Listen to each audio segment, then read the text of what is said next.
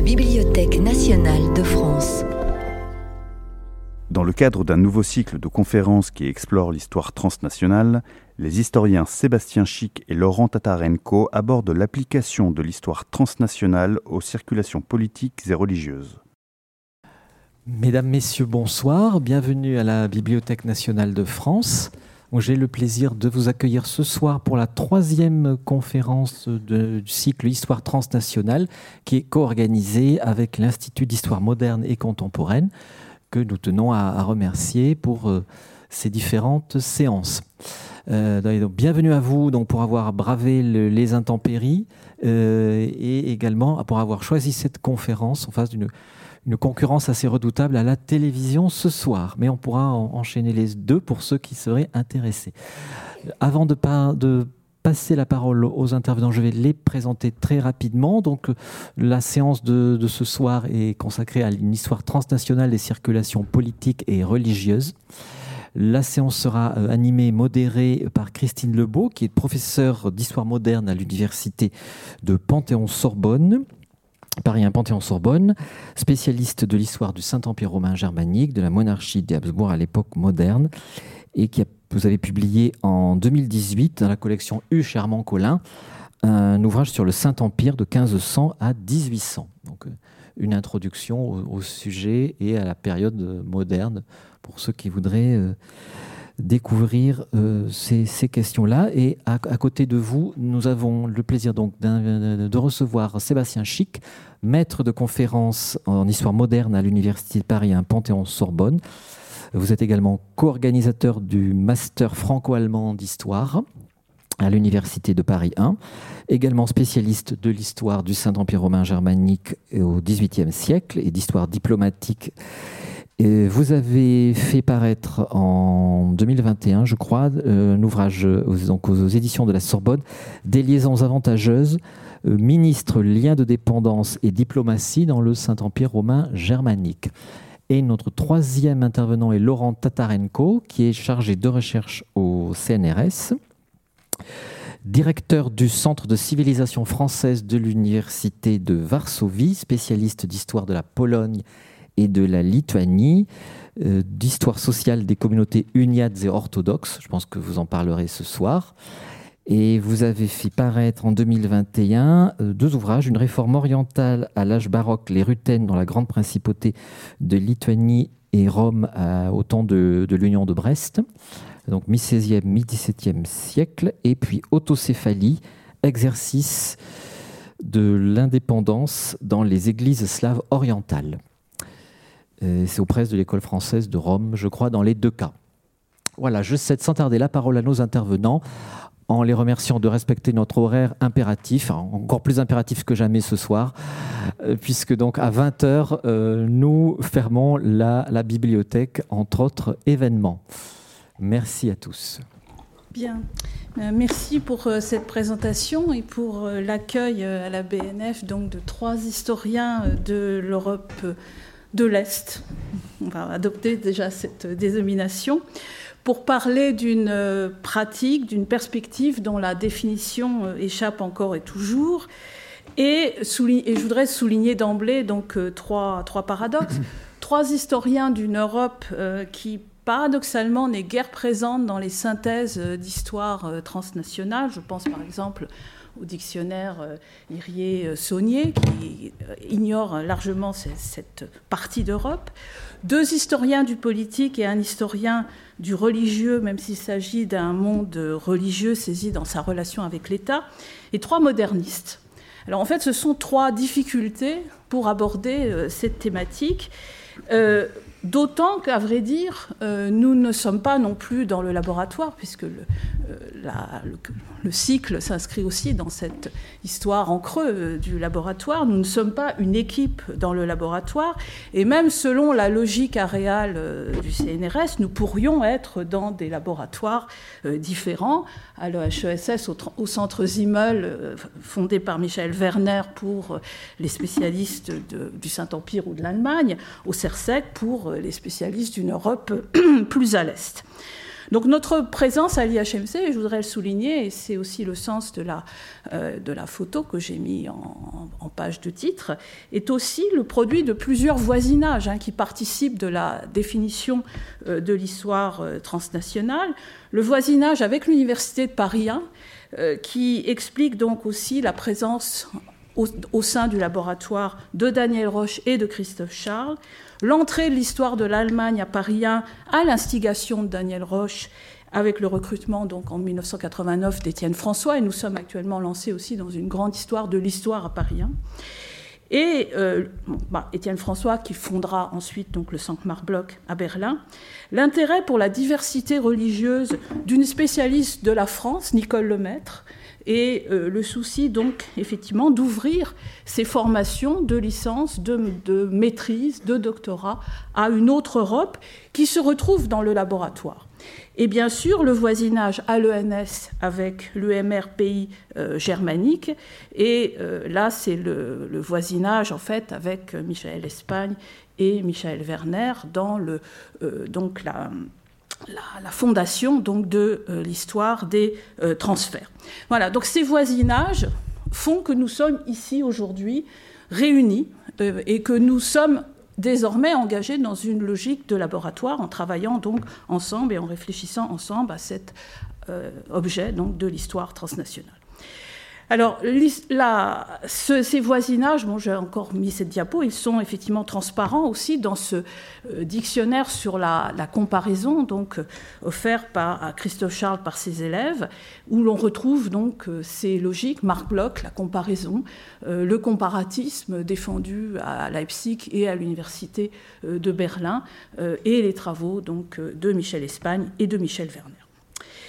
Pourtant, nos objets, et après cette présentation euh, germanique et Europe centrale, nos objets ne se limitent pas euh, et ne se laissent pas enfermer dans ces logiques aréales.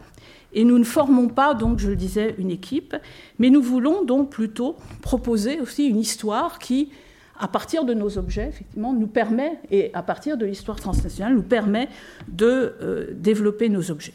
Donc il ne s'agit ni d'un décentrement, ni d'un recentrage, il s'agit simplement de faire de l'histoire dans un espace euh, parcouru, dominé, croisé, euh, cousu, et cousu de nation, je vais y venir. Et voici donc une carte qui n'est pas une carte très habituelle, une carte de la monarchie d'Habsbourg euh, du début du XVIIIe siècle, euh, qui croise euh, les airs dont nous allons parler, mais qui surtout euh, qui oublie la France, sortie de, l'image, et qui est centré à la fois sur les empereurs et sur ces logiques identitaires de pays, hein, avant les nations, les armoiries, les héros d'armes, ces représentants donc des dominations. Deux historiens du politique et un historien du religieux, c'est une autre c'est un autre enjeu et c'est peut-être un autre, euh, voilà, une autre gageure peut-être. Euh, même si Jean-François Sirinelli parlait donc en 2010 déjà de transnational turn pour l'histoire politique, l'histoire politique est ordinairement conçue et comprise dans le cadre de la cité, devenue synonyme de l'État territorial, voire national. Alors déjà sur cette carte, on oublie l'État territorial et national. Euh, et la religion, inversement, est comprise dans une essence universelle et aterritoriale, euh, même si, effectivement, même une contradiction parfois entre l'histoire des églises et ce cadre territorial. Alors, les historiens adoptent le plus souvent le cadre territorial par commodité. Bon, les archives sont plus ou moins importantes, il faut pouvoir euh, dominer son sujet. Mais euh, ce cas, cette commodité et cet artifice sont souvent devenus méthodes. Et par exemple, euh, je citerai le dernier volume euh, publié par l'Association des historiens modernistes, Faire de l'histoire moderne sous la direction de Nicolas Leroux, tous les articles consacrés à la France, sauf un, celui donc d'Éric Assler et Pauline Lemecq-Gaffier sur les sociétés de cours en Europe. Enfin, nous sommes donc aussi, donc, et je sais pas enfin, j'y viens, nous sommes aussi des historiens modernistes. Euh, et il est euh, désormais aussi, je pense que ça peut être dit dans les précédentes séances, aussi euh, sous fréquent de douter de la possibilité même d'une histoire transnationale dans une période supposée pré-nationale. Cet enjeu a été évoqué lors de la première séance. Et euh, par exemple, dans la célèbre conversation euh, on, de l'American Historical Review, On Transnational History, Christopher Bailey exprimait euh, ses doutes, tout comme Robert de Simon. alors j'avais prévu une petite diapo bibliographique, tout comme Robert de Simon dans ce volume collectif publié dès 2011 par le Centre de recherche historique de l'EHESS. Alors, la proposition d'une échelle euh, supra-locale euh, permet effectivement de pointer une difficulté que, nous devons travailler et qui est pour nous euh, largement productive, je crois, c'est de dépasser, de, travailler avec la frontière ou de passer les frontières ou peut-être de travailler avec des frontières floues, hein, ce qui n'est pas effectivement la situation des contemporanistes. Aussi, ne pouvons-nous guère euh, nous contenter des définitions ordinaires de l'histoire transnationale ou même du transnational, comme s'il s'agissait de passer des frontières. Ce n'est pas si simple à l'époque moderne. Passer des frontières, euh, comme s'il y avait des contenus, des contenants euh, limités par des frontières. Et donc cette définition ne nous aide guère. Et en fait, j'en ai trouvé une plus. Bon, c'est celle qui se trouve par exemple dans les dictionnaires euh, euh, Oxford, par exemple, qui peuvent être considérés comme un standard de, la langue anglaise. J'en ai trouvé une plus intéressante pour nous, historiens euh, de l'Europe moderne, celle du Robert, qui, a défini le transnational comme ce qui dépasse le cadre national ou qui concerne plusieurs nations. Alors effectivement, avec une carte comme celle-ci, qui est celle de la monarchie d'Habsbourg vue à la fin du XIXe siècle, on peut avoir envie d'une histoire qui concerne plusieurs nations. Même si, effectivement, on voit qu'entre les deux cartes, il y a aussi des constructions hein, qui ont pu avoir lieu. Donc par ricochet, sans, doute serons-nous ce soir, euh, je ne sais pas si c'est une ambition qui est un peu large, sans doute serons-nous obligés de revenir au mot national, au terme de national, euh, à l'époque moderne, nous avons bien euh, toutes sortes de natifs nés au même endroit, regroupés en nations, qui regroupent des universitaires, des marchands, mais aussi des ecclésiastiques, des États aristocratiques, des diètes qui prétendent incarner des nations politiques parce qu'elles contrôlent la terre.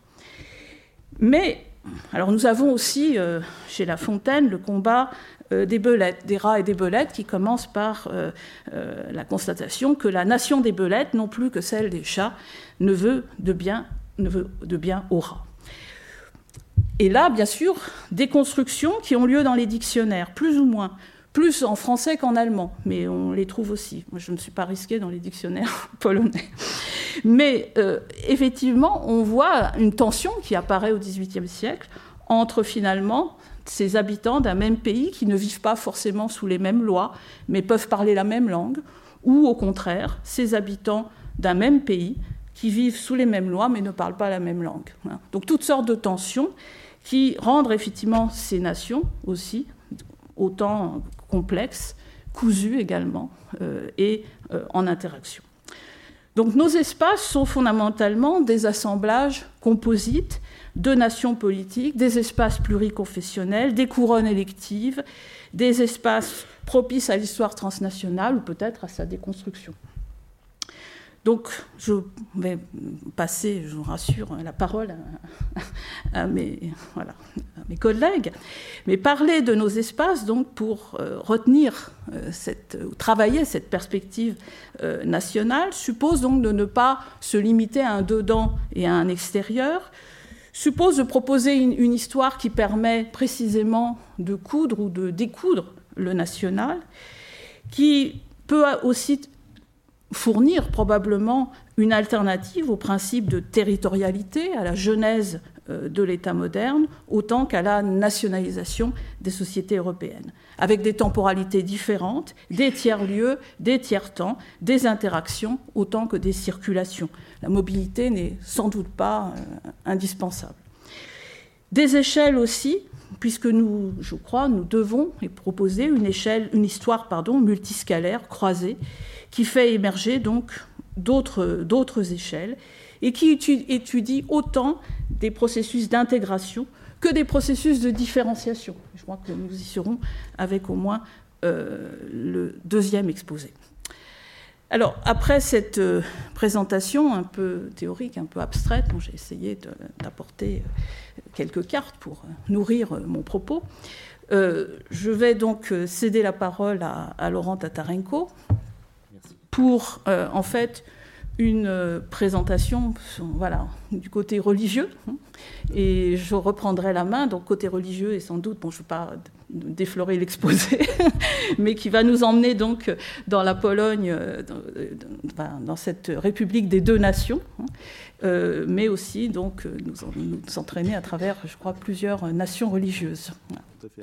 je remercie Christine pour cette présentation euh, théorique du sujet dans laquelle je me retrouve pas parfaitement en réalité, donc je vais essayer d'y donner un peu plus corps à partir de, mes thématiques davantage liées aux religieux, mais c'est vrai qu'on retrouve effectivement les mêmes questionnement de, ce point de vue-là. Et je crois, euh, si on veut rebondir sur les pistes euh, déjà mentionnées par Christine, que l'objet de notre rencontre de ce soir est justement de revenir sur deux questions concomitantes. Ce ne sont pas les seules, mais ce sont les questions qui structurent véritablement cette, euh, cette problématique. La première est de savoir comment, à partir de leurs différents domaines de spécialité, les historiens modernistes peuvent s'approprier une perspective dite transnationale pour une période où le terme de nation ne peut être employé dans le sens qui est devenu le sien à partir du 19e siècle. Et je rajouterai ici, d'ailleurs, entre parenthèses, que même aujourd'hui, le mot, mais, mais Christine l'a déjà évoqué, est loin euh, d'avoir un sens univoque, et en particulier en Europe centrale et orientale. L'acception française contemporaine de nation politique, qu'on pourrait rattacher à la Révolution française, correspond plutôt à celle de communauté des citoyens, alors que le mot de nation, euh, tant que tel, se rapproche davantage du terme français de peuple, notamment dans les langues slaves euh, euh, contemporaines. Alors, quoi qu'il en soit, c'est donc une question à la fois de définition sémantique et de posture historiographique quand on examine évidemment le transnational à travers nos, euh, nos sujets. La deuxième interrogation est davantage méthodologique et épistémologique car elle concerne l'apport d'une approche dite transnationale pour l'étude de nos terrains et de nos objets respectifs, à savoir le religieux et le politique, dans un espace défini de manière plus ou moins précise, comme l'Europe centrale et orientale, je préfère peut-être ce terme à l'Europe de l'Est, mais nous pourrions en discuter, voire aussi l'Europe du Sud, d'ailleurs, si l'on parle justement des marges balkaniques de la monarchie des Habsbourg, d'autant plus que la monarchie des Habsbourg s'étend aussi sur le sud de l'Italie, évidemment. Alors à ce stade, que l'on traite la nation dans le sens grec ancien d'ethnos, ou comme une reformulation contemporaine de l'État moderne territorial, l'Église semble s'imposer de fait comme une entité transnationale par excellence.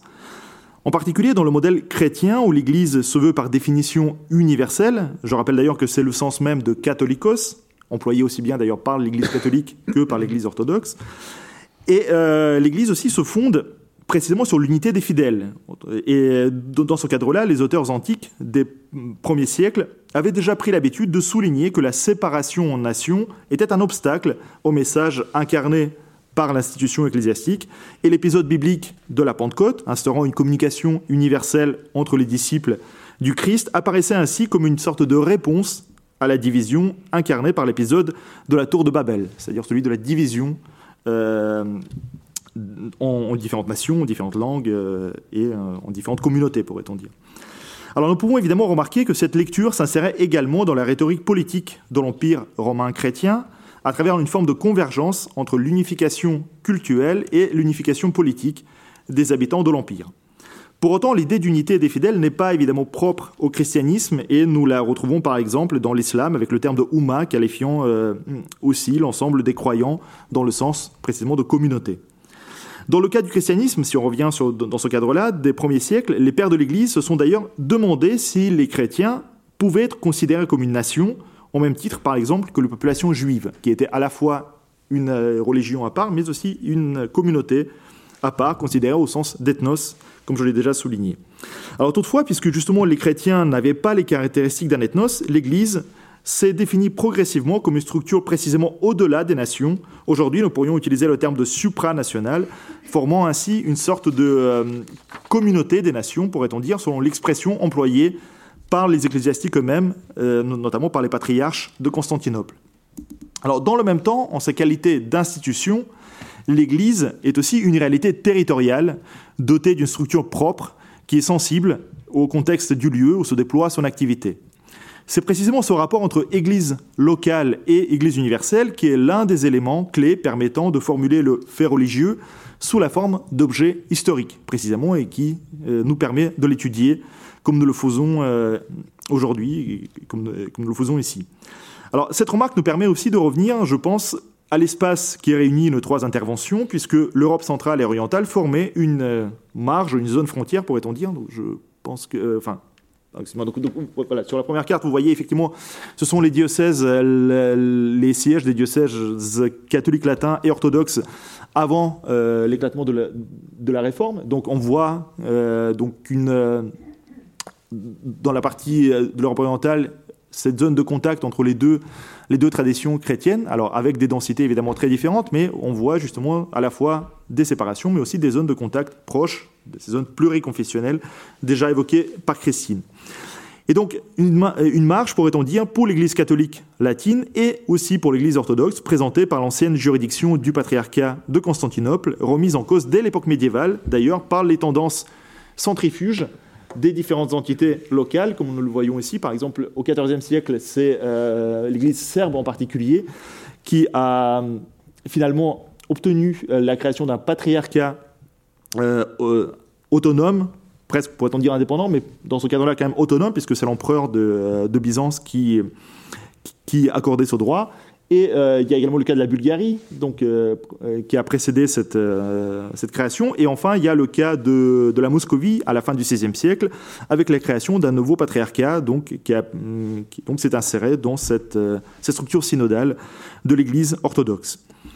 Alors, à ces deux ensembles, catholiques et orthodoxe s'ajoute évidemment la perspective des différentes communautés protestantes. Donc là, une carte euh, très schématique, mais des, euh, différentes confessions euh, peu après donc la réforme, donc vers le milieu du XVIe siècle. Et donc il y a à la fois évidemment la, présence de communautés protestantes qui ont été particulièrement actives dans cet espace, mais également le face à -face avec l'Empire ottoman, dont les conquêtes ont amené la diffusion de la religion musulmane dans les anciens territoires de la Hongrie, de la Serbie, également en Crimée, et pendant un bref moment en Podolie, euh, donc au sud de, la Pologne, qui a été détachée du royaume de Pologne à la fin du XVIIe siècle.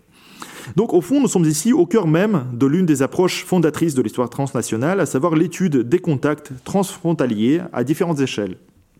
Pourtant, malgré les éléments que je viens d'esquisser, l'histoire des différentes églises a été pendant très longtemps un véritable monument des historiographies nationales ou communautaires, pourrait-on dire, en particulier dans le cas des églises orientales, et pour des raisons sur lesquelles nous pourrions revenir dans la suite euh, de l'exposé.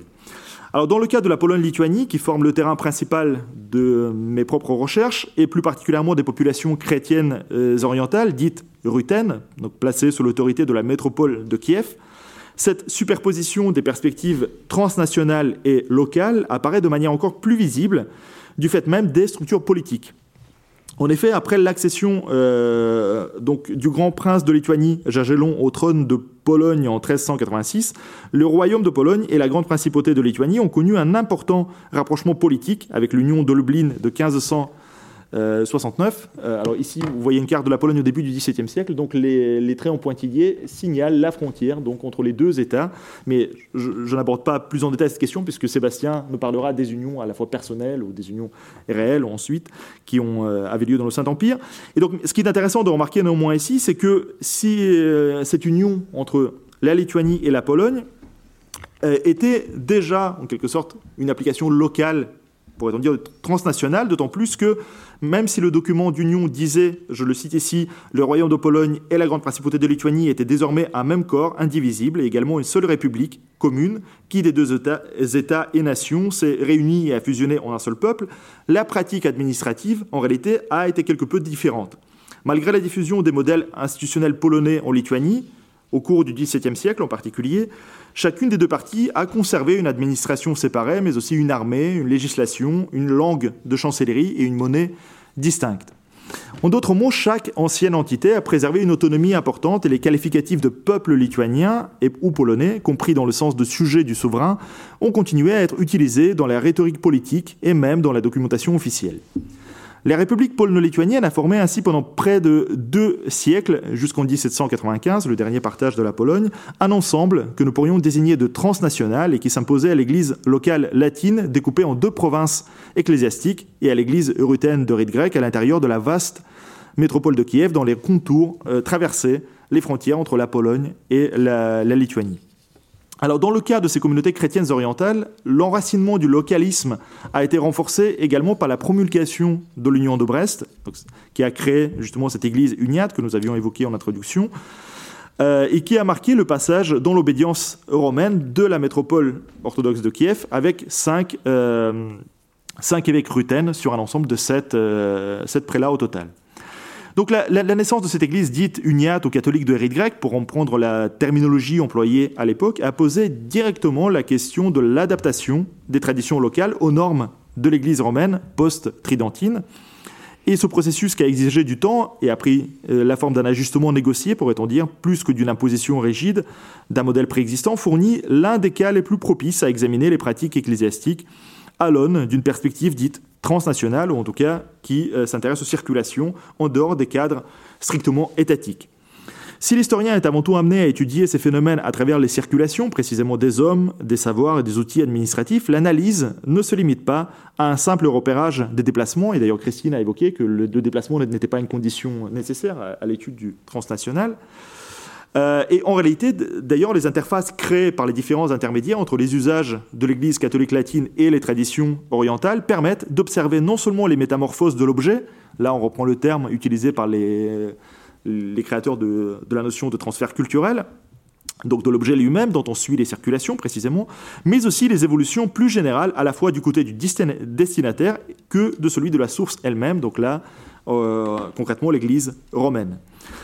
Alors, on peut par exemple penser ici à l'introduction des visites pastorales écrites euh, dans, euh, dans l'église uniate ruthène qui sont mentionnées dès les années 1630. Et ici, derrière un modèle documentaire dont vous avez quelques, quelques exemples ici, donc à gauche, vous avez euh, une visite pastorale latine rédigée en polonais, et à droite, une, une visite de l'église uniate, rédigée également en, polonais, mais avec des, des ruthénismes, pourrait-on dire. Eh bien, euh, derrière ce modèle, c'est-à-dire un formulaire qui reprenait de manière encore rudimentaire les catégories des visites pastorales latines, se lie aussi la volonté de mieux contrôler la discipline des fidèles, mais aussi d'avoir une vision plus précise des structures ecclésiastiques en évaluant de manière chiffrée leur activité, leurs biens et leur rapport avec la population laïque. Donc des évolutions similaires s'observent dans d'autres types d'écrits ecclésiastiques administratifs, qu'il s'agisse des inventaires des archives et des bibliothèques, de la documentation fiscale relative aux bénéfices ou au registre, par exemple, des tribunaux diocésains. Autrement dit, nous sommes ici face à des exemples types de transferts qui donnent à voir les influences parfois réciproques entre les traditions et des systèmes de normes différents.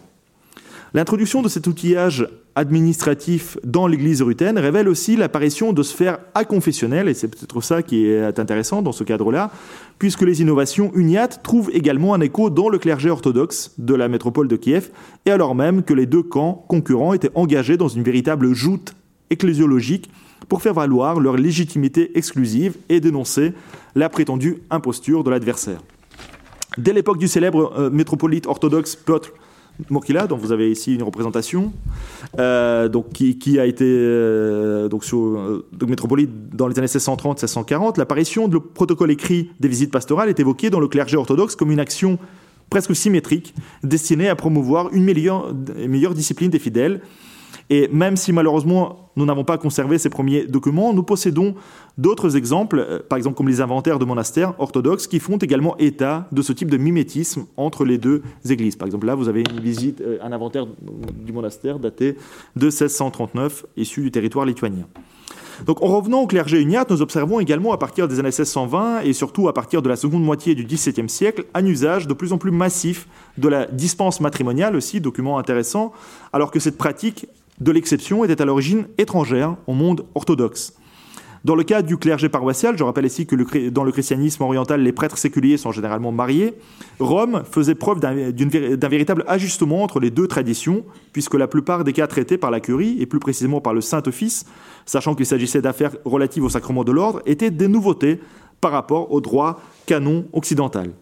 De cette manière, la grande majorité des prêtres, dont les suppliques concernaient les cas de bigamie, c'est-à-dire les remariages après la mort de leur première épouse, forgeaient peu à peu une véritable jurisprudence qui n'hésitait pas à établir des typologies détaillées en comparant les cas similaires déjà traités et à terme former un corpus pratique relatif au clergé catholique oriental. Donc dans ces adaptations, les rôles sont retrouvés répartis évidemment entre différents acteurs et la référence principale restait ici le clergé latin polo-lituanien que beaucoup d'ecclésiastiques rutènes observaient de manière quasi quotidienne, avec lequel ils pouvaient communiquer dans une sorte de lingua franca, le polonais, maîtrisé par la plupart d'entre eux. Toutefois, dès les premières décennies du XVIIe siècle, plusieurs dizaines de clercs rutènes, généralement recrutés parmi les moines uniates réformés, ont pu effectuer des séjours plus ou moins longs dans les collèges pontificaux à l'étranger, euh, dans les territoires des Habsbourg, mais aussi à Rome même, et se former ainsi in situ à une culture administrative latine pour l'adapter ensuite à différents niveaux des hiérarchies locales, qu'il s'agisse de l'administration des monastères ou des divers rouages du gouvernement diocésain. Par conséquent, l'approche transétatique, donc j'évite ici le terme transnational qui pourrait être ambigu, de ces phénomènes ecclésiastiques, amène finalement à reposer la double question évoquée par Christine, à savoir celle de la complémentarité des échelles d'analyse et celle de la superposition des processus parfois contraires.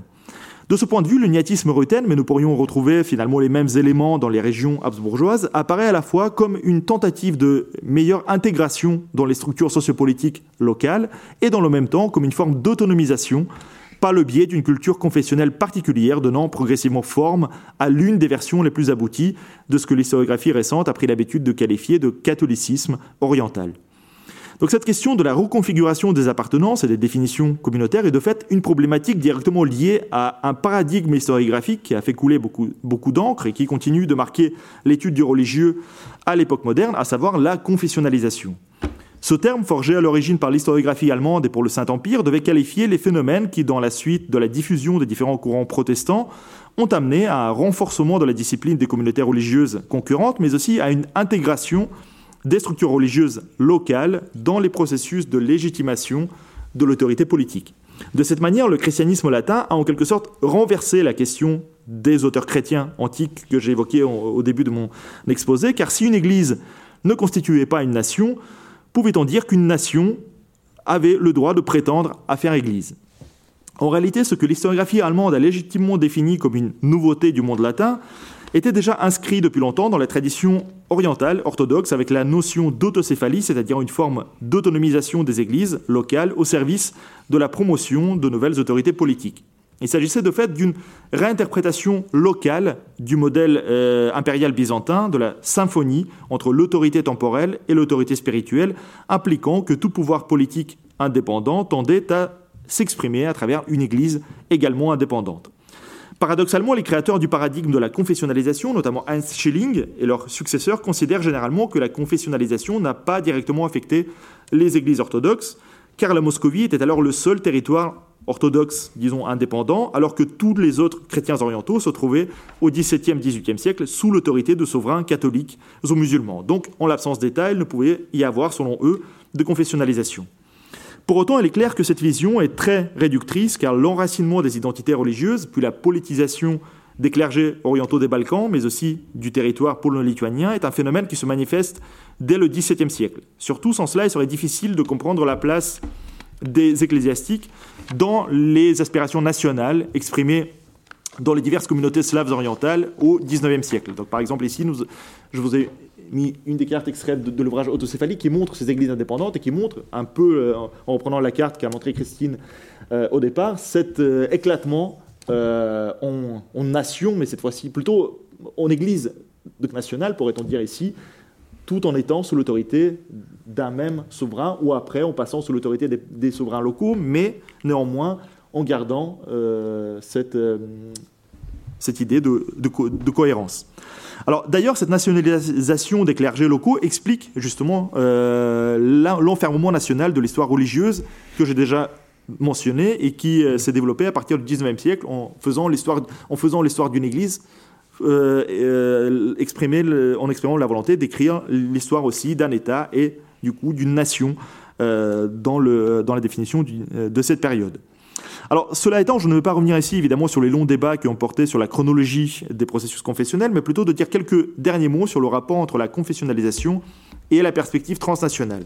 En effet, ce concept historiographique renferme une évidente ambivalence, car si la promotion de la discipline religieuse a pu être un facteur de consolidation de l'autorité politique dans un cadre territorial donné, elle a aussi pu servir à s'affranchir des démarcations politiques au service des circulations à l'intérieur d'un même réseau confessionnel. Il suffit de penser ici aux nombreux voyages effectués au XVIIe siècle par les dignitaires ecclésiastiques orientaux à l'intérieur du vaste monde orthodoxe, depuis Moscou jusqu'à Alexandrie ou Antioche. Il n'était pas rare, par exemple, de voir, aussi bien sur le territoire polno-lituanien qu'au Moscovie, des patriarches d'Alexandrie ou d'Antioche venir effectuer des visites à la fois, pourrait-on dire, des visites pastorales, mais aussi euh, des visites avec la volonté de récolter des fonds au profit de leurs églises.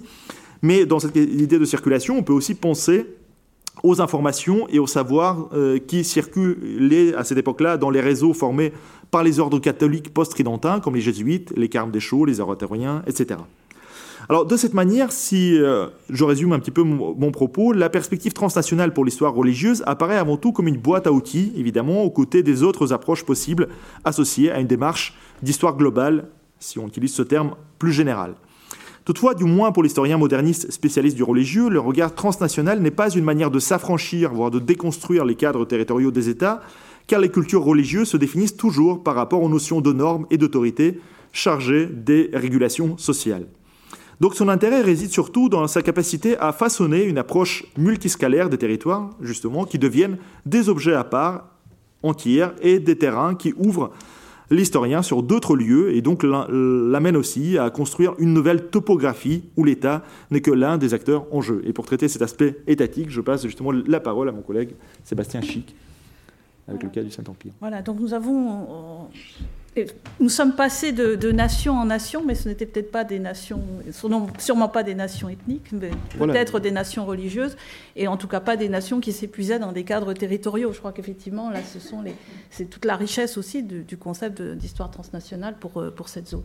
Alors effectivement, on passe euh, au Saint-Empire, où l'on pourrait retrouver d'ailleurs ces, ces, coutures religieuses aussi, mais c'est le politique qui, cette fois l'emporte. Exactement, ça sera euh, un retour au politique. Euh, merci beaucoup à, mon tour de, vous remercier, de remercier la BNF aussi de nous, accueillir.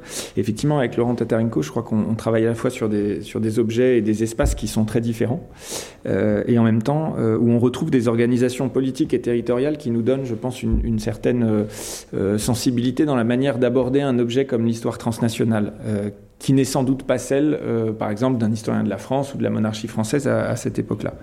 Donc je vais partir de réalités qui sont assez différentes, mais pour, euh, je pense, retrouver des choses qui seront, qui seront communes. Donc je vais, je vais partir pour ma part d'une réalité politique en fait extrêmement classique dans l'Europe de l'époque moderne. J'insiste dans l'Europe de l'époque moderne, pas seulement dans le Saint-Empire romain germanique dont je vais parler un peu plus. Euh, cette réalité politique, c'est ce qu'on appelle les unions personnelles, que, que, je vais définir un peu plus tard. Euh, et je vais m'interroger sur les effets, l'intérêt, les limites d'une histoire dite transnationale dans ce cadre. Car ces unions personnelles, vous allez le voir, mettent en jeu en fait un ensemble de circulation, elles recomposent l'organisation politique européenne, elles créent et intègrent de nouveaux espaces spécifiques euh, d'action politique, mais selon des logiques euh, qui sont en partie celles envisagées habituellement par l'histoire transnationale, mais pas seulement. Et c'est ce que je vais essayer de montrer en quelques minutes. Donc je, commencerai toutefois par, une remarque euh, préliminaire. À savoir, et j'y insiste vraiment, que les unions personnelles dont je vais parler donc euh, euh, juste après sont des ensembles politiques qui, loin de représenter une exception dans l'Europe de l'époque moderne, représentent en fait la règle. le modèle de l'Europe moderne n'est pas celui de la monarchie centralisée qui définirait son pouvoir et son autorité à partir de frontières clairement dessiné. Ce n'est pas celui de territoire politique homogène. Euh, non, la règle est celle d'ensembles politiques disparates euh, qui ont été appelés différemment. Il y a, des nuances, je n'entrerai pas là-dedans. Euh, c'est en fait ce que le grand historien John Eliot avait appelé en son temps, en 1992, dans un article célèbre, des composite monarchies, donc des monarchies composites. Euh, dont l'union personnelle, d'une certaine manière, est une forme très très spécifique. Je ne rentrerai pas dans ce débat-là.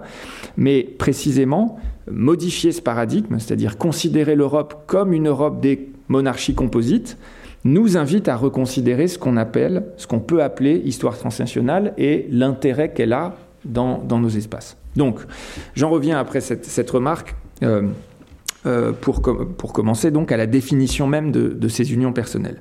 Alors le terme, on le retrouve en fait euh, sous la plume depuis le XVIIe siècle au moins de différents juristes. Hein. c'est un terme qui est utilisé dès le XVIIe siècle, mais euh, c'est le juriste de l'université de Göttingen, Johann Stefan Putter, qui en propose une définition qui s'est imposée et qui est devenue canonique par la suite en 1760. Hein. c'est lui qui fixe d'une certaine manière une définition, mais c'est pas lui qui invente le terme. Euh, alors, il, propose une distinction entre ce qu'il appelle les unionis solum personalis, donc les unions seulement personnelles, qu'il distingue des unions réelles, qu'il nomme réelles. Donc, dans la première, je, cite en traduisant, les droits des territoires demeurent différents de la même manière qu'ils ont grandi jusqu'à maintenant sous un droit tout à fait différent. Tandis que les unions réelles sont euh, les territoires, dans, les unions réelles, les territoires, je cite à nouveau, sont unis en l'espèce sous un droit égal d'union. Donc, la question centrale chez Puter est bien juridique. L'union personnelle désigne un ensemble de territoires que rien ne relie du point de vue du droit, si ce n'est l'identité d'un même prince. Le seul lien qui se fait entre ces territoires, c'est le partage d'une personne qui est le prince, d'où union personnelle. Ceux qui se trouvent à la tête de ces ensembles disposent donc d'un pouvoir sur des ensembles, sur des territoires indépendants administrativement et juridiquement. Et ce qui est intéressant, c'est que l'historiographie récente, enfin celle du XXe siècle, mettons, réserve le terme à des exemples extrêmement précis. Et en l'occurrence, des exemples de princes, du Saint-Empire romain germanique surtout, qui ont obtenu euh, au XVIIIe siècle une couronne royale pour des territoires extérieurs au Saint-Empire. Alors c'est le cas par exemple du du duc et prince électeur de Saxe, qui obtient à partir de 1697 la couronne de Pologne, qui est donc élective et qu'il va euh, conserver jusqu'en 1763. C'est le cas aussi, c'est sans doute l'exemple le plus célèbre, du duc de Brunswick-Lunebourg, qu'on appelle aussi de manière impropre mais euh, euh, commode le duc de Hanovre, qui devient roi d'Angleterre à partir de 1714, une couronne qui va garder jusqu'en 1837. Et effectivement, ces situations correspondent parfaitement à la définition de Puter. Alors dans le cas anglo-hanovrien, sur lequel je vais m'attarder un peu plus, l'année 1714 ne change effectivement rien à l'organisation administrative et territoriale et institutionnelle des deux ensembles, qui restent entièrement séparés du point de vue des gouvernements, des représentations diplomatiques dans les cours étrangères, euh, qui continuent à représenter deux entités complètement indépendantes du point de vue de ce qu'on appelle le droit des gens. Euh, je rentre pas dans le détail non plus, on peut dire de manière alors très imparfaite que c'est une sorte de proto-droit proto international, c'est très très simplifié et un peu maladroit, mais on, peut dire ça pour simplifier à l'extrême. Et ainsi, je, donne simplement un exemple. Euh, euh, euh, donc Georges d'Angleterre peut signer en 1725 un, traité de paix avec la France et la Prusse, c'est l'alliance de Herrenhausen. Il signe très concrètement deux fois le document, une fois comme roi d'Angleterre, une fois comme duc de Hanovre. Et il y a ces deux signatures sur le document, parce qu'il signe par rapport à ces deux, identités qui restent distinctes.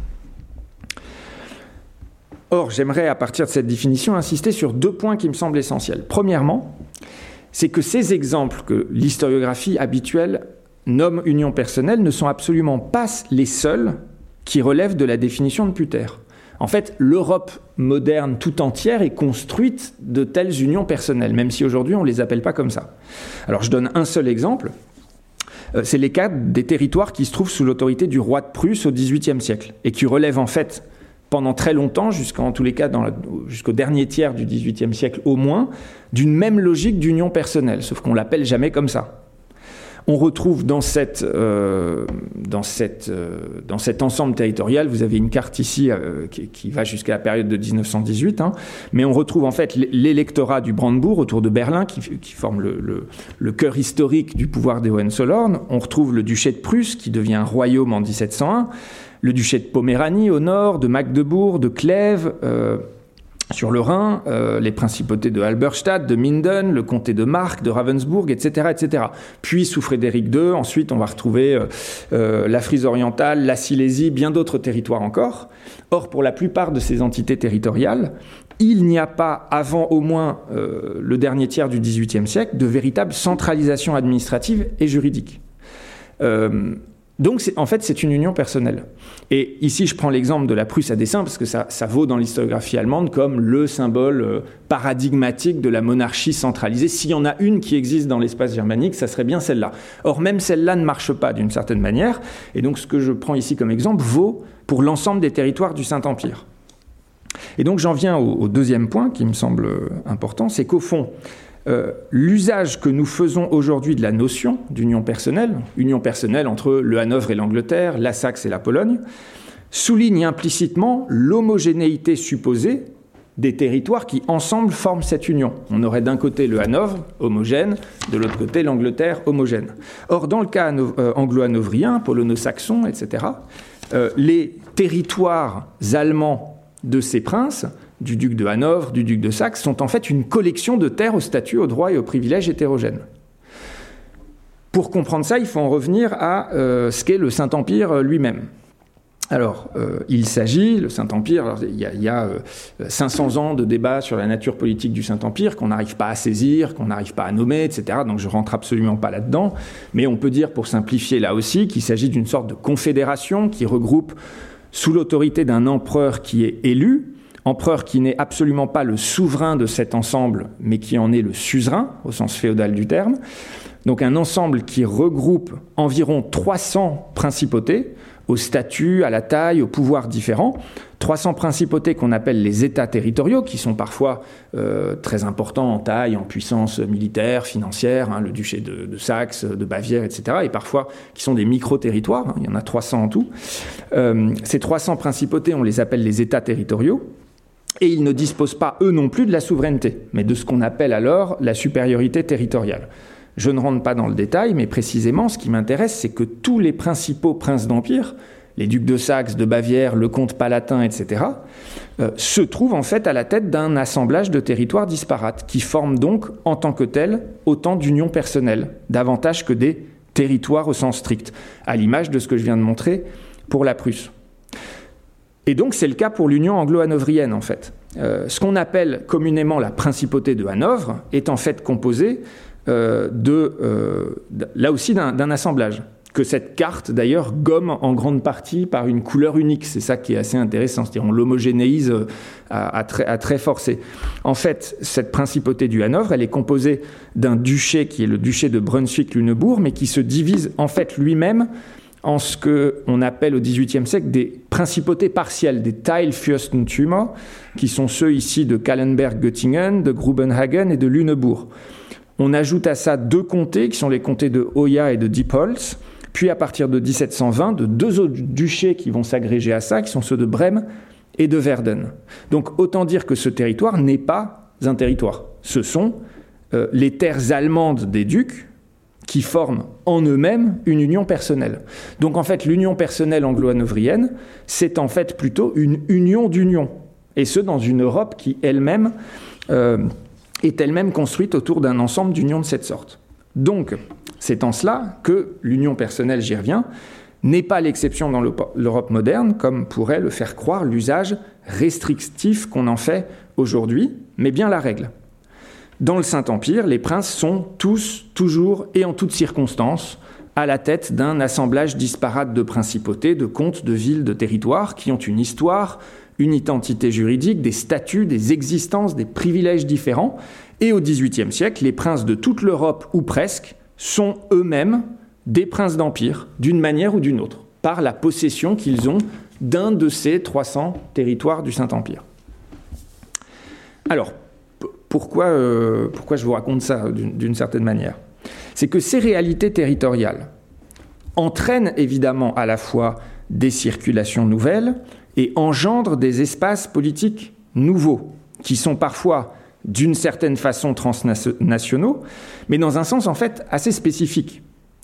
Utiliser la notion de transnational dans ce cadre permet à la fois de réfléchir à la nature et à l'organisation de ces ensembles politiques, mais cette confrontation entre le terme de transnational et ces ensembles, ces unions personnelles, amène aussi à souligner les, difficultés de la notion pour l'histoire moderne.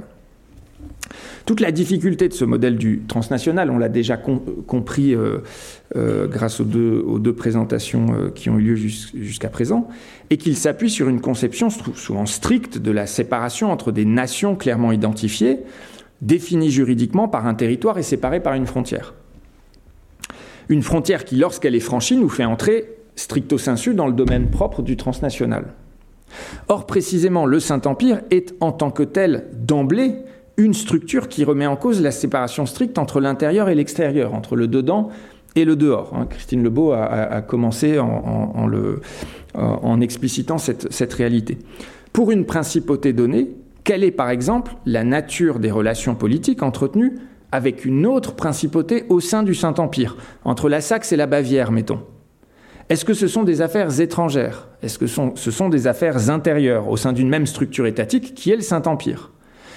Je n'entre pas du tout dans le détail, mais c'est un point qui n'est pas seulement problématique pour nous aujourd'hui, c'est un point qui pose problème aux acteurs politiques du XVIIe et du XVIIIe siècle. Euh, et en fait, on constate très concrètement plutôt une tripartition, au moins entre les affaires à proprement parler intérieures, impériales, qui serait une sorte de niveau intermédiaire, et extérieures, dans le Saint-Empire. Et à ce modèle, on peut considérer que les unions personnelles euh, euh, ajoutent un, degré de complexité ou ajoutent une échelle. Et ça complexifie encore plus la notion de frontières extérieures et d'étrangers. Pour un, un du XVIIIe siècle, l'Angleterre représente-t-il l'étranger, l'extérieur, le dehors? Euh, oui, d'un point de vue linguistique, historique et même politique en un sens, mais la culture politique des hommes et des femmes du XVIIIe siècle les amène à considérer le lien euh, qui les unit à leur prince comme un lien personnel de dépendance.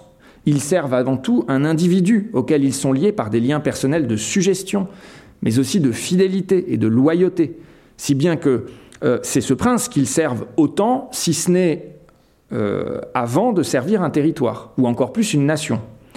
Dès lors, pour un Hanovrien, est-ce que Vienne représente l'étranger? Certainement pas. Euh, l'empereur est leur suzerain. Euh, c'est le, le, cadre même du Saint-Empire. Mais est-ce que Londres représente l'étranger? Sans doute pas vraiment non plus, mais pour d'autres raisons et selon d'autres modalités dans lesquelles il faudrait en fait rentrer dans le détail. Mais c'est deux, deux façons différentes de ne pas être étranger tout en n'étant pas véritablement de l'intérieur, au sens strict. Quel peut, ainsi dans, euh, peut ainsi être le sens d'une histoire dite transnationale dans ce cadre territorial dans ce type d'organisation politique? Qu'est-ce que ça fait à notre concept d'histoire transnationale de, de, se représenter cette organisation politique de l'Europe moderne et non pas celle d'un ensemble d'États prénationaux centralisés, homogènes, qui se feraient face et se côtoieraient euh, à, à cette époque-là? Alors, très vaste question. Pour finir, je vais essayer de montrer, à partir d'un cas très concret, que je ne vais qu'esquisser très rapidement, que euh, les unions personnelles n'ont pas pour euh, effet de fusionner des nations qui existeraient homogènes les unes à côté des autres dans l'Europe de l'époque moderne, et entre lesquelles on pourrait identifier des circulations, des transferts par-delà des frontières clairement établies, mais qu'autour de ces unions, dans lesquelles s'observent bien sûr des circulations d'hommes, de biens, d'idées, se reconfigurent en fait des espaces politiques nouveaux ce qui transforme le fonctionnement même des sociétés politiques mises en contact. Et c'est là que le modèle, euh, à mon avis, des transferts culturels, qui est en fait à l'origine en partie de l'histoire dite transnationale, est intéressant. Le cas concret que je vais envisager est un objet politique qui ne peut pas apparaître plus impérial, plus allemand, hein, au sens du Saint-Empire romain germanique. Il s'agit d'une élection d'un roi des Romains du vivant de l'empereur. Alors qu'est-ce que c'est que cette affaire-là? Au XVIIIe siècle, l'empereur du Saint-Empire est élu par un ensemble de neuf princes qu'on appelle les princes électeurs. Ils étaient sept à l'origine, ils sont huit, puis neuf, etc. Bon. Ces princes électeurs, en fait, si on est très strict dans la formulation, euh, n'élisent en fait pas un empereur, mais ce qu'on appelle un roi des Romains. Ce n'est qu'à la suite de son sacre que ce roi des Romains devient empereur. Hein, il y a l'élection, puis le sacre. Or, les empereurs Habsbourg ont pris l'habitude, surtout depuis le XVIe siècle, d'essayer de faire élire leur successeur comme roi des Romains de leur vivant, et ce pour garantir la succession impériale, longtemps à l'avance, hein, pour anticiper sur leur mort et garantir. Donc c'est ce qu'on appelle une élection d'un roi des Romains du vivant de l'empereur.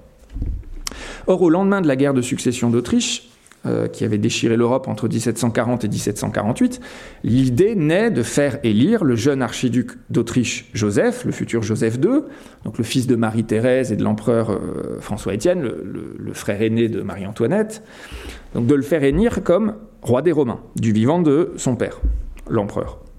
Mais la spécificité de ce projet, c'est qu'il naît en fait en 1749 à Londres et qu'il va devenir le principal objectif de la diplomatie anglaise et du principal ministre anglais de l'époque, le duc de Newcastle, tout au long des années 1749-1754. Précisément, le roi d'Angleterre est alors aussi le duc de Brunswick-Lunebourg. Et à ce titre, il est l'un des neuf princes électeurs. Ainsi, le roi d'Angleterre est d'une certaine manière un prince allemand. Et si cette élection doit servir ses intérêts en tant que roi d'Angleterre, et doit servir les intérêts de la diplomatie anglaise, elle doit aussi servir ses intérêts en tant que prince du Saint-Empire. Et le ministre anglais, le duc de Newcastle, est tout à fait conscient de cet euh, double intérêt. De manière générale, l'union personnelle a eu, au-delà de la séparation juridique mise en avant par Putter dans sa définition, des conséquences majeures sur la diplomatie anglaise au XVIIIe siècle. Comme l'écrit le grand historien anglais de la diplomatie anglaise au XVIIIe siècle, Brandon Sims, je le cite, Au XVIIIe siècle, les Britanniques étaient focalisés sur l'Europe et leur principale préoccupation y était le Saint-Empire romain germanique. C'est le résultat de cette union personnelle. Les Anglais ainsi négocièrent, envoyèrent des diplomates spécifiquement accrédités pour cette affaire, pour négocier cette affaire, signèrent de, nouveaux, euh, de nombreux accords de subsides, etc. Dans ces années-là, l'Angleterre est bien, pour reprendre une autre expression très frappante de Brendan Sims, une puissance allemande. Hein, c'est l'expression euh, qu'il emploie. En cela, c'est toute notre carte politique de l'Europe qui est d'une certaine manière déstabilisée.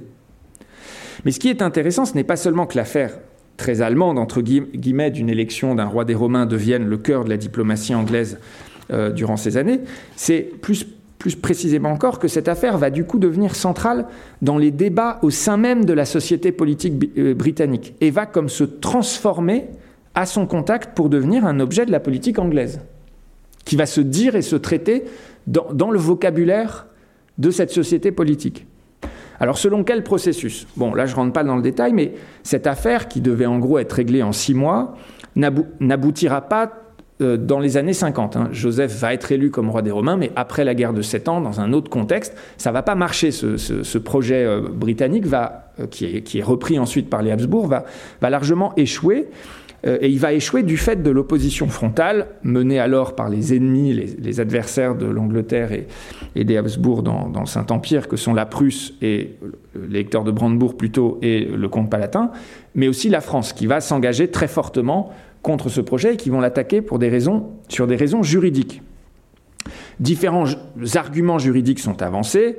Euh, je ne rentre pas dans le détail, mais premièrement, les princes électeurs s'ils ont le droit de choisir évidemment l'identité du roi des Romains, ce sont eux qui votent, n'auraient pas le droit, selon les adversaires du projet, de décider seuls du moment de l'élection. C'est alors l'ensemble des membres du Saint-Empire qui devrait être consultés. Et par ailleurs, on va très fortement poser la question de savoir si l'unanimité des votants est requise dans un tel cas ou si la majorité suffit. Donc il y a un débat juridique très très précis qui va s'engager autour de cette question, une controverse qui va donner lieu à plusieurs dizaines de publications, qui va être repris dans les gazettes en Europe, etc. Donc il y a un vrai débat qui s'engage dans ces années-là. Or, cette controverse qui se dit en des termes qui sont extrêmement marqués par l'histoire et le droit impérial, qui est très technique d'une certaine manière, va s'insérer à son tour dans l'espace public et politique anglais et être rejoué, si l'on veut, dans les règles qui sont celles de cet espace politique. En effet, en Angleterre, le budget annuel est chaque année accordé au gouvernement britannique à la suite d'un vote au Parlement dans les deux chambres. Ainsi, les accords de subsides, c'est-à-dire ces traités par lesquels l'Angleterre se fait des alliés en échange du paiement de subsides, supposent l'accord des deux chambres. Or, en septembre 1751, la, Saxe accepte de signer un tel accord, et cet accord doit donc, être accepté, validé par la Chambre des communes et la Chambre des lords. Mais la société politique anglaise voit souvent, l'opinion publique, disons, pour le dire euh, un peu grossièrement, voit souvent d'un mauvais œil la signature de traités de subsides qui coûtent beaucoup d'argent en temps de paix, surtout lorsqu'il s'agit de promouvoir une politique qui peut être considérée par certains comme allemande. Et Newcastle, qui porte donc le projet, est attaqué lors des séances euh, au Parlement en février 1752. Très rapidement, les attaques de ses adversaires politiques au sein de la Chambre des communes et de la Chambre des lords, les attaques vont porter sur la soi-disant illégalité juridique au sens du droit impérial de l'élection, favorisée et voulue par la diplomatie anglaise. Le marquis de Mirepoix, qui est ambassadeur de France à Londres à cette époque-là, rapporte ainsi avec attention les attaques du duc de Bedford, qui est le grand opposant à ce moment-là de Newcastle, à la Chambre des Lords. Il le dit en ces termes. Le duc de Bedford entra ensuite dans la discussion de l'article 4 du traité et soutint qu'il ne pouvait répondre aux fins qu'on s'en promettait, parce que le concours auquel l'électeur de Saxe s'est obligé dans cet article ne signifiait rien du tout, puisqu'on y avait joint comme l'on ne pouvait guère s'en dispenser, la restriction en conformité et en conséquence des lois fondamentales et constitutions de l'Empire. Or, il représenta que le roi de Prusse avait fait savoir que suivant la paix de Westphalie et les constitutions de l'Empire, l'élection d'un roi des Romains ne pouvait se faire que du consentement unanime des électeurs et princes de l'Empire, que si on la poursuivait d'une manière contraire, il était très probable, et qu'on ne pouvait presque pas douter après ce qui s'était passé juste ici, que le roi de Prusse et les autres électeurs et princes, qui n'y auraient pas consenti, ne protestassent contre une pareille élection, etc. etc. Donc en fait, il reprend ici le débat juridique qui se dit en des termes qui sont les termes du droit allemand, mais qui sont ici intégrés à un débat qui a lieu à la Chambre des Lords. Et la réponse du duc de Newcastle ne se fait pas sur un autre point. Il reprend le débat juridique.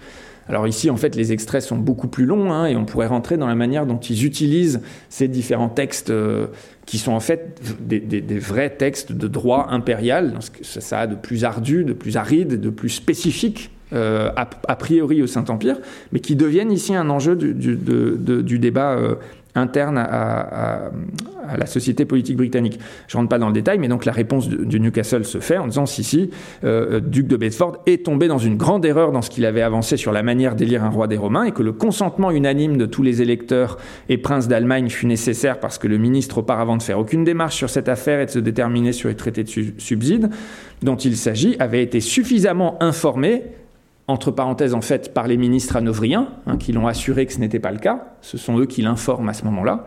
Donc il a été suffisamment informé que dans le traité de paix de Westphalie, il n'y avait aucune stipulation, etc. etc. Il répond sur, la question du droit impérial, et c'est un débat autour du droit impérial qui s'engage ici entre Newcastle et ses opposants à la Chambre des Lords. Alors, je, vais, je vais m'arrêter là, j'ai déjà parlé un peu trop longtemps. Euh, que nous montre cet exemple en un mot c'est qu'au fond, les unions personnelles amènent ici à la mise en relation, à l'intégration de sociétés politiques, dont l'histoire, le droit, etc., sont différents, et qui ainsi ressortent transformés de leur mise en contact, d'une certaine manière. C'est quasiment le transfert culturel, là, dans un sens euh, psychanalytique du, terme de transfert. Bon. Euh, et en ce sens, l'histoire transnationale appliquée à l'espace politique européen de l'époque moderne amène non pas à considérer des échanges entre des nations politiques constituées a priori et qui entreraient en interaction les unes avec les autres, elle invite plutôt à considérer la manière par laquelle se reconfigurent sans cesse des espaces spécifiques d'action, qui sont en effet, alors effectivement, transterritoriaux peut-être davantage, transétatiques, transterritoriaux davantage que transnationaux, et qui offrent donc autant de modes d'organisation supplémentaires, contradictoires, euh, à, ceux proposés par l'État, si j'ose dire, euh, de l'espace politique européen. Voilà, merci beaucoup. Merci. Merci.